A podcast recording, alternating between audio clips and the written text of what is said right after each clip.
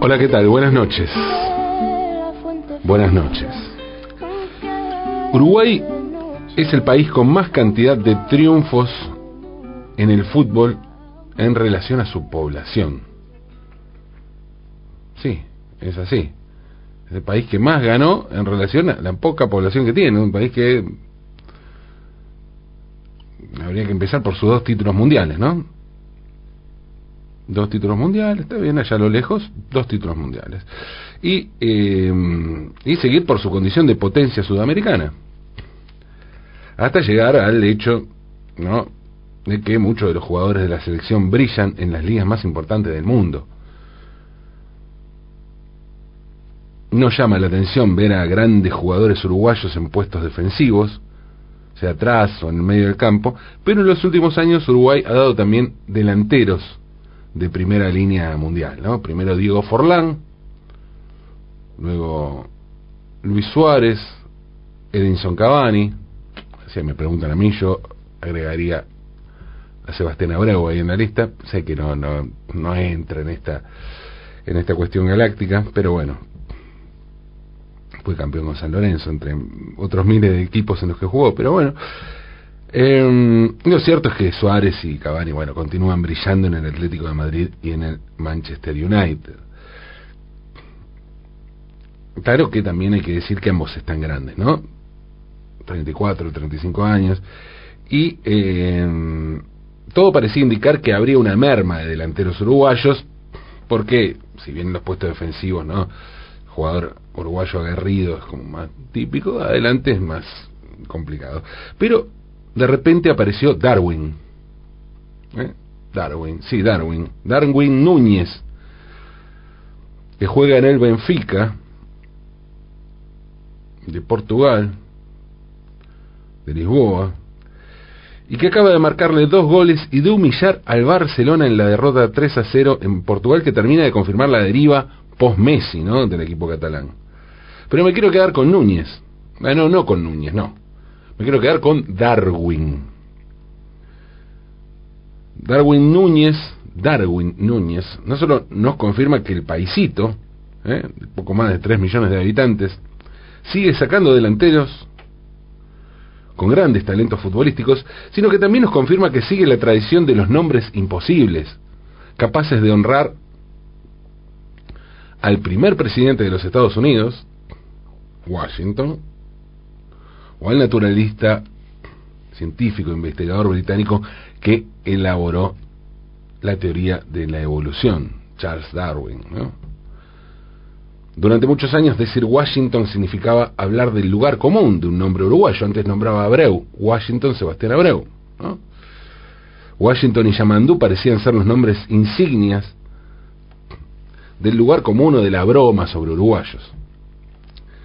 Tan común que con el nombre del primer presidente de los Estados Unidos, el hombre que pone la cara en el billete de un dólar, es como bautizaron a dos artistas muy importantes y muy comprometidos con las ideas de, la izquierda. Me refiero a Washington Benavides, que fue un poeta y músico nacido en Tacuarembó en 1930 y muerto en Montevideo en, mil, en 2017, perdón, 2017.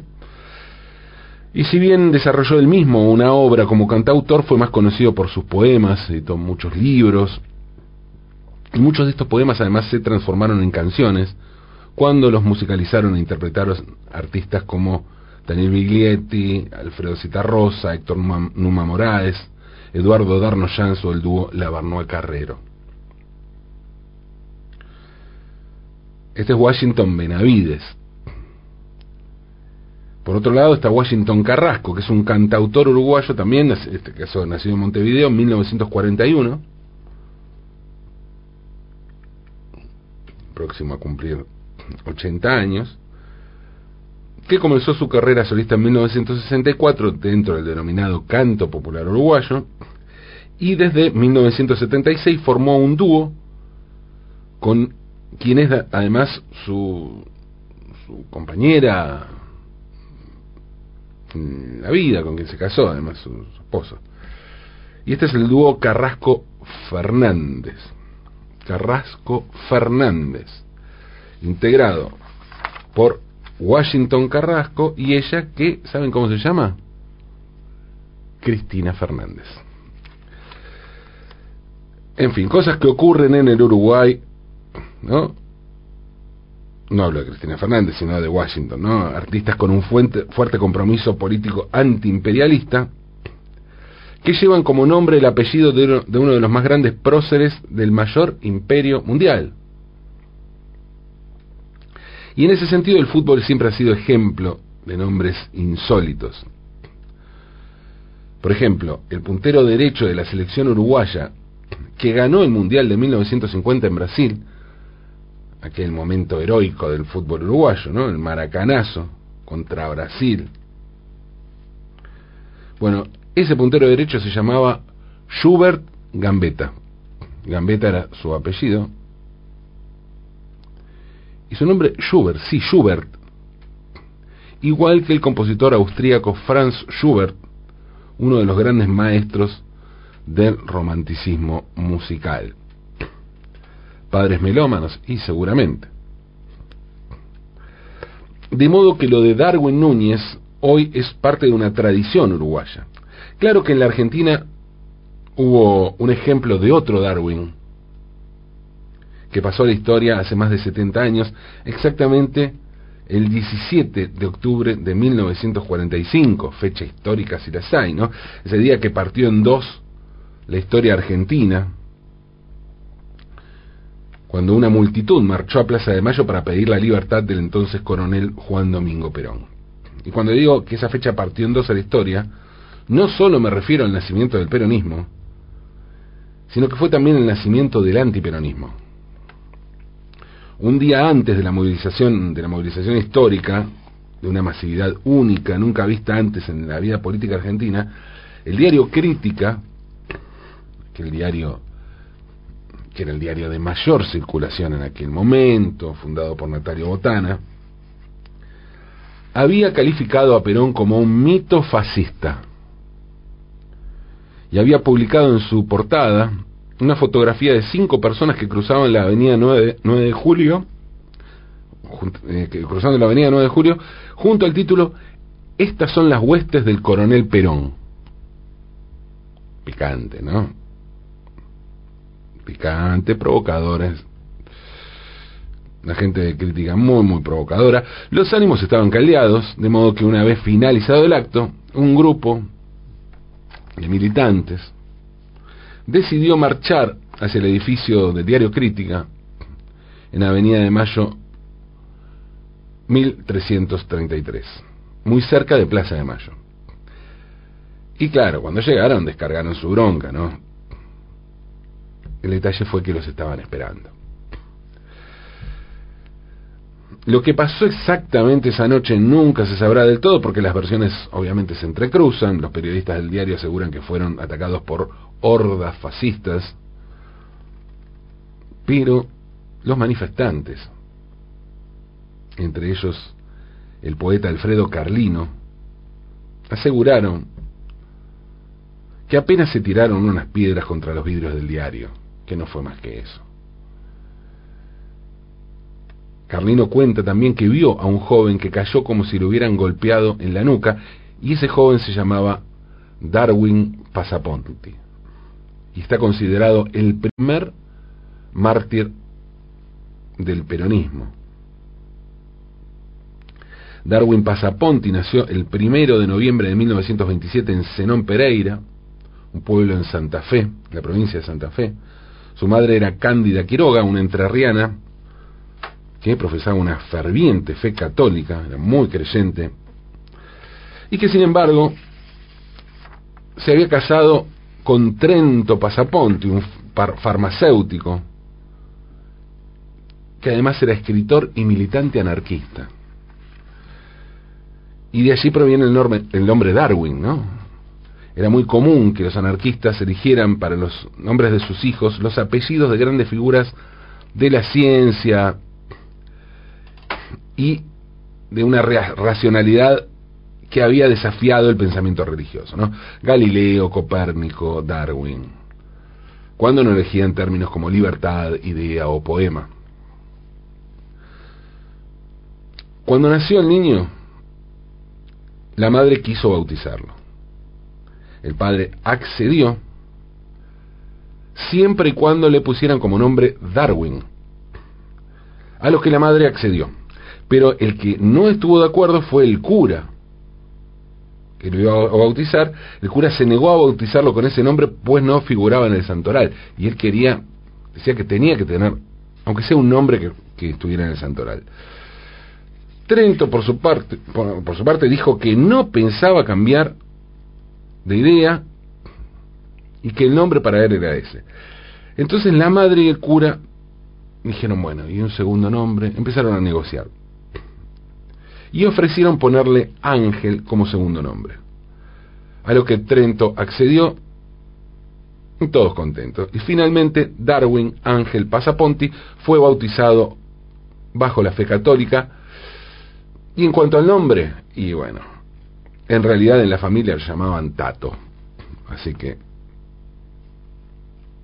nada, ninguno de esos, de esos nombres fue el que eligieron para llamarlo. A pesar de que Pasaponti padre amaba la vida de campo, en 1933, cuando Tato tenía solo seis años, la familia decidió mudarse a Buenos Aires, en donde pusieron una farmacia. Y allí, aquí en la ciudad de Buenos Aires, Darwin Pasaponte comenzó a militar de muy joven. Y cuando digo muy joven, recordemos que murió antes de cumplir los 18 años, así que muy joven es muy joven, ¿no? A los 16 años fue elegido delegado de la Unión Nacionalista de Estudiantes Secundarios y para ese entonces ya le habían publicado algunos de sus poemas en periódicos barriales. El 17 de octubre de 1945 marchó hacia Plaza de Mayo y pudo escuchar a Perón. Luego marchó hacia el edificio de crítica. De hecho fue uno de los que encabezaba esa columna. Y cuando digo, cuando les dije que lo estaban esperando, que los estaban esperando, me refiero a que desde la azotea del edificio del diario Crítica varios francotiradores dispararon y Darwin Pasaponti recibió un tiro en la cabeza. A las 3 de la mañana del 18 de octubre ya de 1945, el joven Darwin, el joven poeta, el joven militante, casi un niño, estaba tendido en la calle. En la solapa de su saco brillaba la insignia de la Alianza Libertadora Nacionalista, un cóndor con las alas desplegadas sobre una pluma y un martillo. Y ese prendedor, ese pin, bastaría para que se tejiera toda una historia, una maraña de fascismo y corrupción en torno a su figura. Sí, la misma mierda de siempre, ¿no? Muere un pibe o una piba asesinado por un grupo de mercenarios y cierta prensa se pone a buscar en qué andaba el pibe o la piba, ¿no? El 16 de octubre del 45, Darwin Pasaponte había publicado un poema que, leído tras lo que pasó dos días después, suena premonitorio, ¿no? El poema dice así: Quise cruzar la vida como la luz del rayo que el aspecto alumbra, seguro de no vivir más que un instante, seguro de no morir debilitado, así como el rayo, corto, breve y soberano. Tras la muerte de su hijo, Trento Pasaponti se hizo peronista. Sí, sí, pasó de ser anarquista a peronista. Trento siguió escribiendo, además de atender su farmacia, su fama de polemista y discutidor siguió intacta, solo que esta vez en función de las ideas de Perón en lugar de las de Bakunin. En 1967, Trento Pasaponti le envió al general Perón, a su residencia en Madrid, un ejemplar de uno de sus libros. Y el 20 de diciembre de ese mismo año, Perón le escribió a Pasaponti una carta donde dice lo siguiente. Querido compañero, he recibido y le agradezco el envío de su libro La Chacra del Mangrullo, como las generosas palabras de su, de su dedicatoria. No sabe usted el placer que he tenido al leerlo, porque yo he nacido en la estancia de mi padre en Lobos y he crecido después en otra estancia en la Patagonia, de manera que todo cuanto usted menciona me es casi familiar. Muchas gracias por el buen rato que me ha proporcionado con tantos recuerdos. Su amabilidad me ha traído el recuerdo de su hijo, Darwin Pasaponti, nuestro primer peronista, muerto el 17 de octubre de 1945 frente a crítica, y desde aquí me uní al homenaje que el peronismo en su tumba rindió con motivo del aniversario de su fallecimiento, y que en esta ocasión rememoro, rememoro con emoción. Le ruego acepte con mi saludo más afectuoso, mi agradecimiento por todo, un gran abrazo, Juan Perón. Darwin, Darwin el primer peronista, ¿eh? y no lo digo yo, él lo dice Perón. Darwin y el origen del peronismo, que no solo el fútbol tiene nombres insólitos, ¿no? Sí, ya sé, ya sé que el fútbol igual sigue siendo una cantera inagotable, ¿no? En este tipo de nombres. Por ejemplo, el brasileño Marx Lenin dos Santos González, que surgió en el Flamengo y a los 20 años fue vendido a dónde? A Rusia. Marx Lenin dos Santos González, a Rusia. Marx Lenin dice que no entiende nada de política y que no tiene idea por qué sus padres lo bautizaron así. Eso sí, no solo fue transferido a Rusia, además es zurdo. Además de Darwin Núñez, el fútbol uruguayo tiene otros grandes talentos, ¿no? como Jim Morrison Varela. Jim Morrison Varela, volante de rentistas de la Liga Uruguaya, pero hay que decir que hoy es en Brasil donde se encuentra el mayor reservorio de grandes nombres en el fútbol. Por ejemplo, Alain Delon Santos Dantas. Alain, en realidad es Alain. Alain Delon Santos Dantas, así se llama un mediocampista ya retirado, que se hizo mucho más conocido por su nombre que por la portada dentro de la cancha. ¿no? Algo parecido a lo que sucede con John Lennon Silva Santos, actualmente defensor de Caixas, y que en algún momento jugó alguna temporada en el Cruzeiro. O Jackson Beckham Diego Sócrates da Silva de Jesús, Jackson Beckham Diego Sócrates da Silva de Jesús, conocido como Jackson Beckham, no, está bien, está bien, se cortó el nombre. Y este atacante nació en Brasilia, pero hizo inferiores en la Fiorentina, en Italia, y después de algunas temporadas en el calcio, donde no pasó gran cosa, hay que decirlo, pasó a jugar en un equipo menor de la Liga de los Estados Unidos. El ecuatoriano José Stalin Caicedo, José Stalin Caicedo, juega en el Orense de la primera división de fútbol de su país, y su nombre recuerda al de su colega venezolano Stalin José Rivas, conocido como el mago, ¿no? Stalin Rivas, que jugó entre 1988 y 2006, fue internacional 34 veces con su selección y está considerado uno de los mejores futbolistas de la historia de Venezuela, Stalin Rivas. Actualmente hablaba de José Stalin Caicedo, que es ecuatoriano, y que es además compatriota de Michael Jackson Quiñones. Michael Jackson Quiñones, un volante que a sus 37 años juega en el Atlético Santo Domingo, en la segunda división del fútbol de su país, pero que años atrás fue convocado para las eliminatorias de su selección, además de haber jugado en los clubes más importantes de Ecuador como el Barcelona, de Guayaquil, la Liga de Quito o el Nacional. Michael Jordan Contreras Araya. Es un volante chileno que juega en Deportes Iquique, en la segunda división de su país. Michael fue convocado una vez para jugar en su selección, en un amistoso, pero en ese partido lo expulsaron y nunca más volvió a jugar para la Roja. También está Nelson Mandela Baum, que es un delantero camerunés, pero bueno, además de su nombre no hay mucho más para decir sobre él, ¿no? Bueno, sí, juega en la cuarta categoría de la Liga Regional de Alemania, ¿no? O sea, no mucho más para decir. Algo más explosiva sí fue la aparición de un joven jugador peruano. Me refiero a Osama Bin Laden Jiménez.